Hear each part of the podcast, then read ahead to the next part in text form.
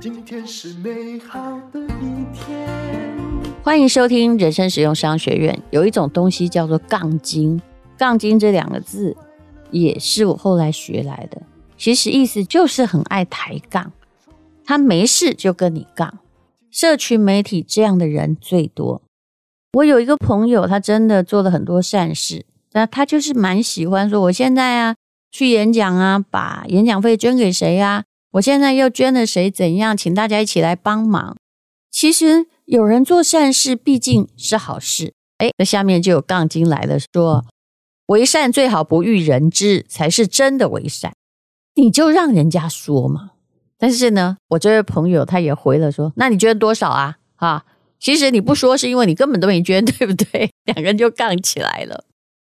遇到这种杠精还真的很多，因为有一些人啊，他就是要让你感觉你做错了。那他在指导你的时候，就算他不在你面前，你可以想象他的嘴脸，他的嘴脸就是说：“哼，我就是对你有意见，我就是可以找到你的问题。”那你旁边有没有这样一类人呢？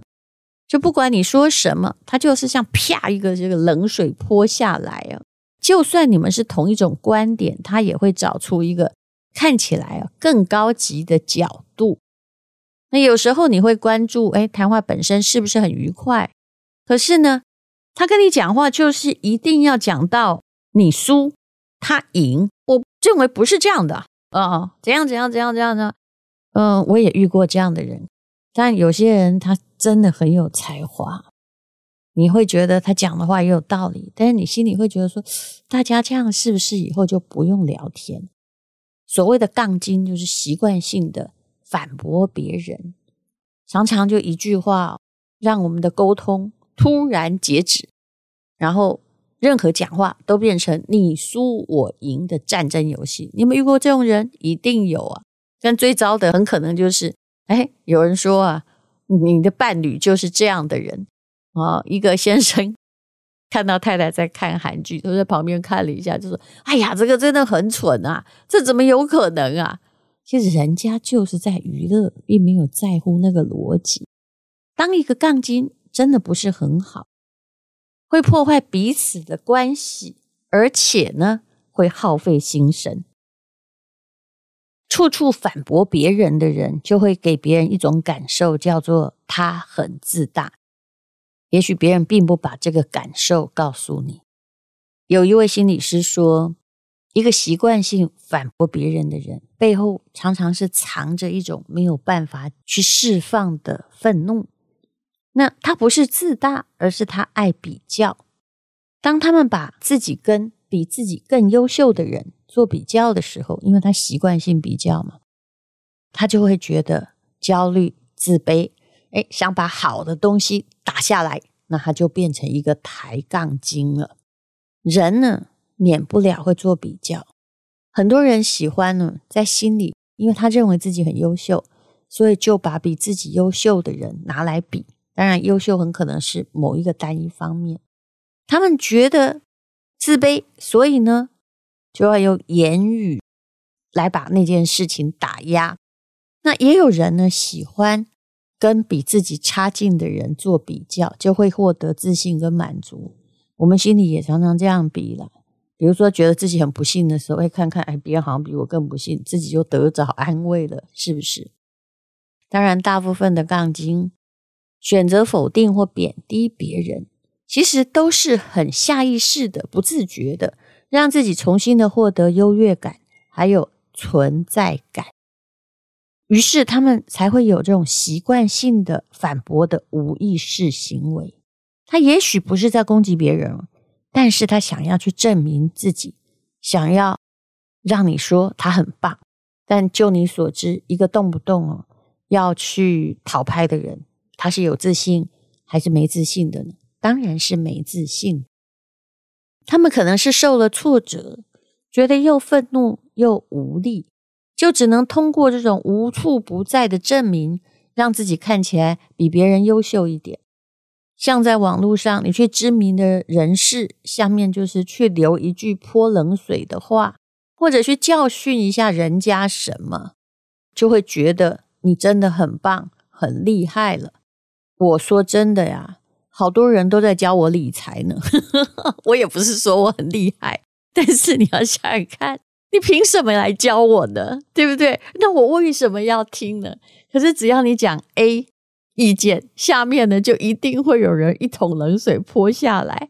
你不要听，你可以不听啊。前不久哦，大概在一年前吧，就有个朋友就打电话来说：“我觉得你投资都是错的，日本的房子赶快卖掉。”我说：“你不要管我行不行？反正，我已经运作这么多年，已经回本了，我并没有真心很在意。那无论如何，它只是一个公司的。”生财的设备，你就让他站在那儿没？可他好着急。我说，可是你可不可以先搞清楚，这是我的资产，不是你的资产。何况我后来没说的是，他事实上去年才破产。那你来教我什么呢？但是他后来就变成了一种，就是对什么都有意见，就是对自己生命没有把握的人。这种人的确是很难相处的。有一些杠精在家庭里面。这背后有很大的一个潜意识的问题啊，比如说有一个女儿，我们叫她小花好了，她只要一回到家，只要跟妈妈说话，情绪就很容易崩溃。相信你现在心里有时候也会这种感觉，这脾气明明好好的，我跟别人都好好，为什么一回家就崩溃呢？原来呢，小梅的妈妈有习惯性反驳的行为，小花啦。不管小花啊，她要分享什么，妈妈就会说不对不对，不是这样的，我才不相信呢！啊不，哎呀，这样才有鬼！反正妈妈永远泼一桶冷水。我有个同学讲起他跟他妈妈多年的战争哦，这个妈妈很有趣。比如说，他只要说，哎，明天呢，啊，就他很孝顺嘛，要陪妈妈说，那我们去哪儿玩好了？妈妈就说不要，去那儿也不要。啊，去这儿也不要。妈妈后来哎，就选定了自己一个要的。然后到了第二天呢，他又会说：“哎呀，去那里呀也不好啊，又怎么样啊？”或者是你招待他到一个餐厅啊，他会说：“哎，怎么那么烂？就反正就一定要跟你杠着，从来不会去享受那个美好。”后来这个小花她去没有办法化解母女问题，就去找心理师谈话，因为他也的确很在乎他妈妈的反应。他对心理师举了一个例子说，他跟同事共事很不高兴，然后他觉得这同事把所有事都给他做啊，而且呢还自己抢功劳。他本来是想要得到妈妈的安慰，但妈妈不但没有同理心，反而就跟小花说：“那一定是你的问题。”你没有跟人家相处好，多做一点事会怎样啊？小花就觉得很委屈。那心理师就跟小花说：“你妈妈在每次就给你泼一桶冷水之后，还会说什么呢？会不会说到她自己？”小花说：“哎，会耶。她比如说说我有问题，然后她就会去举自己情商很高、忍受力很大、扛起很大责任的例子。”那心理师又问她说，你妈妈只是跟你说话的时候这样，还是跟别人也一样？小花就说：“嗯，好像她跟谁都这样啊，不管谁说什么，她就是会一桶冷水泼下来。所以她常常跟很多人闹脾气，她会觉得自己永远不会有问题，有问题的都是别人。后来这位心理师就叫小花去理解妈妈。”过去的经历，原来这个妈妈小时候环境很不好，那兄弟姐妹家里生了好多，有六个人，连鞋子都不够六双，所以体面的衣服啊，要出门见人的时候啊，姐姐有的穿，妹妹就没得穿。妈妈从小就要做很多的家事，然后从小呢，嗯，就要负担很多的打工的行为，可是。即使他做了很多，他得不到自己母亲的关爱。他的外婆很偏心，最喜欢其中一个儿子，啊，对这些女儿都很冷淡呢。然后有好吃的，就第一时间拿给那个儿子，叫他藏着，不要给你们的姐姐妹妹们看到哦。所以在过往的人生之中哦，这个妈妈她其实从来没有得到自己的妈妈的关爱，而小花也是一样的，也就是这种悲哀沉船了。小花也为家里付出了蛮多的啊，薪水也都拿回家，还是没有得到妈妈的关爱。那她妈妈事实上之前呢，被压抑的愤怒，就用反驳去把它体会出来，也就是妈妈变成了一个杠精，遇到谁呢，都是一桶冷水泼下来。心理师说，追求优越是每个人的本能。他其实不会因为外面的打压而消失，有时候他会越演越烈。所以，当别人的关注点不在自己身上的时候，他就会通过拉低别人的价值，体现自己的价值。像我刚刚讲的，有人他在捐善款，他说了一下，哎，旁边就有人说：“做好事不用张扬啊，因为你就让人家说嘛。”那像这些去泼冷水的。去抬杠的背后，其实他是要想自己得到认可，只是不好意思这么说。后来这小花啊，去跟心理师谈了之后哦，把这个妈妈的过去背景真的调查一下，把她现在的行为跟过去的背景想一想。后来呢，他就学到一件事，但是我觉得这个也不是很好学。他开始对他妈妈进行赞美，还有鼓励，而不是说。替他诉苦，希望妈妈帮忙解决问题。其实，一个心理欠缺的人是没有办法解决别人问题的。妈妈不能说不再当杠精啊，不再反驳，但是这种泼冷水的行为明显就少很多了。原来妈妈需要的是一个肯定，只是身为母亲活了这么多年，她却不知道，抬杠的人是有内心的需求的。如果这个人，而且你当然不需要每个都去安慰啊。有时候网络上那种抬杠还真无可理喻，你假装看不见就算了，免得他会觉得我获得关注了啊。你骂他，他更有存在感，嗯。而且他们有时候还会搬弄是非，还没说是就说是你说的，然后断章取义啊。其实好像很多台湾记者也在做这种事情。但遇到你家里万一有这种杠精的话，你可能必须要理解他的内心的需求，还有他的过去，因为这也不得已嘛，因为他就是你的亲人，那你就可以跟他有一些同理心。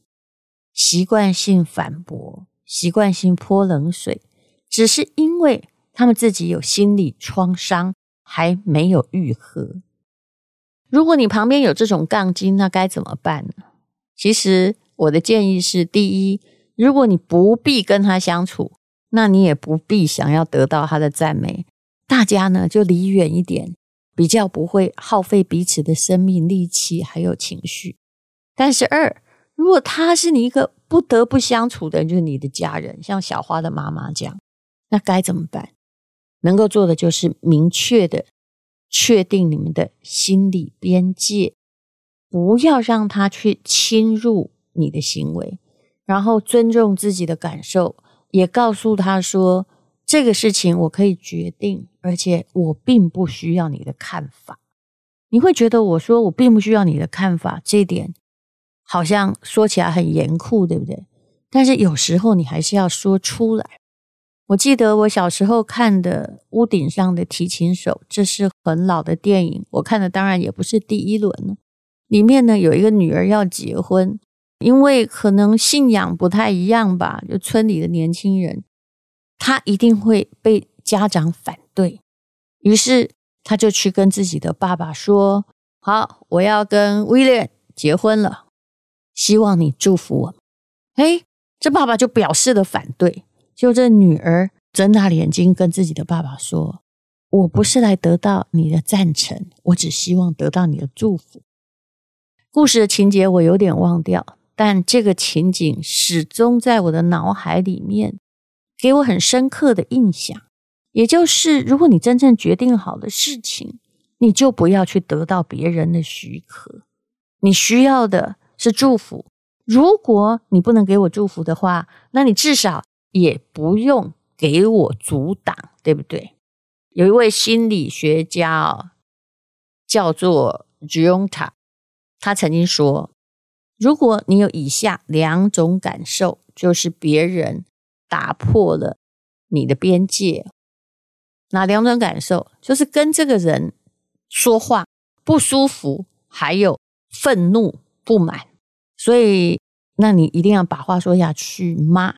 还是说你先把自己的心理修复好再说？就算是亲人。”有些人他很爱指导别人，你应该怎样？你看这儿，他也不听你的理由哦。那其实他造成不舒服，他们这些欧巴上常这样了，就要自我检讨一下哦。因为你说的不一定是对的呀。只要你跟一个人，只要一讲话就不舒服，那我还是劝你也别讲。那如果愤恨不满，那当然更加的严重了。你有些时候哦，你就别再说下去吧，掉头就走。深呼吸，去做更快乐的事情。有些人就专门在解决别人的问题，也不问别人他听不听你的意见。他不像我们 Podcast 一样，你不要听你就关掉嘛，对不对？不要听他还讲，而且明知道别人不高兴他还讲。我说真的，这实在是一件很没有投资报酬率的事情。我们要先控制好自己的情绪，那不要去一直在跟你解释。那个观点呢？有时候如果别人说，呃，像我刚刚举的例子，就是你为善最好不欲人知啊，就在你喜滋滋的时候给你泼一桶冷水。其实也不必像我那位可爱的朋友就回答说，那你捐多少？但是我可能会跟他说，原来你做了这么多善事啊，所以都没讲，失敬失敬。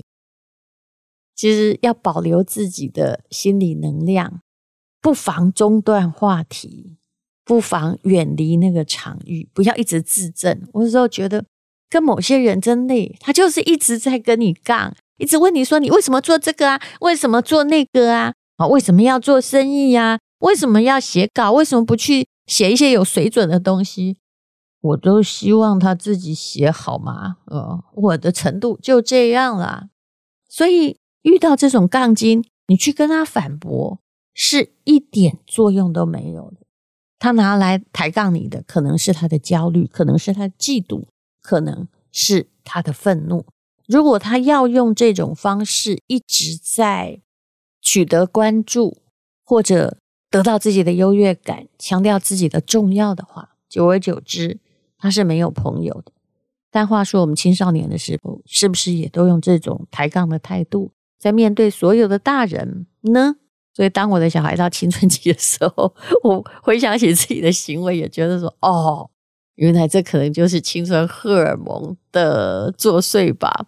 他这时候就是要抬杠，然后才能够证明自己慢慢的脱离你，他有独立能力。那么就让他抬杠吧。能够想到这一点，真是我做妈妈的一大进步啊！无论如何，我们自己就。不要先成为一个杠精，还有不要太爱，就是在自己还没有知道自己对的时候，去跟别人说你就应该要怎样，你就应该要怎样啊！其实没有人喜欢被下这样指导棋的。别人的生命让别人自己负责吧。就算是你亲如母女、父子、兄弟姐妹，别人的人生呢，还是他自己的事情，不是任何人劝得住的。也许别人是对的，那么你说些什么呢？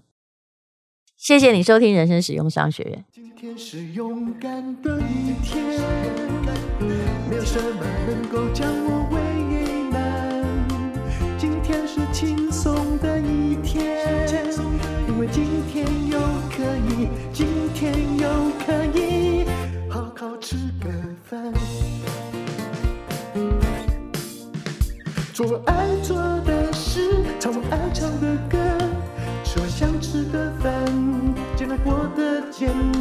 做爱做的事，唱我爱唱的歌，吃我想吃的饭，尽量过得简单，尽量过得简单。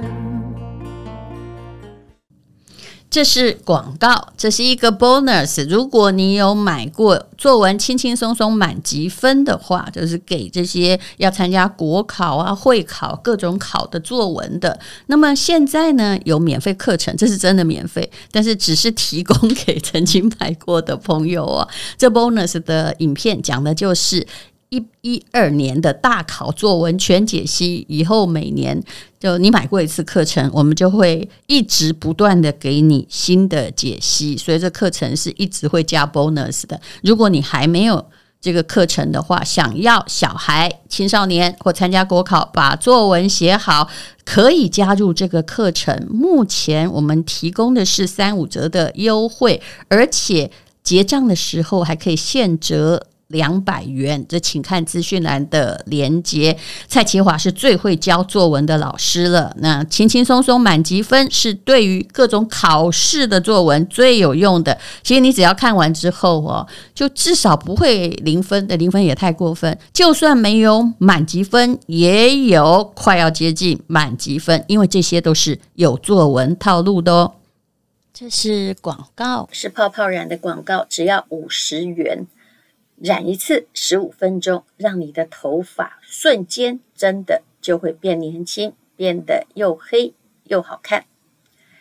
这就是我染我的白头发的方法。我实在不喜欢白头发，没有任何的染发剂，没有化学成分，只是要不要告诉你，那泡泡染是我的台大学弟詹前辉他所研发的，一盒呢可以染十次，如果你是短头发的话。而且它的化学药剂都用在台湾规定的最严格的最低标准之下，请你看资讯栏的连接。那么你也可以把黑的加上红的，黑的加上咖啡的，当然全黑的比较能够遮盖白发，这是最简单的方法了，十五分钟就好了。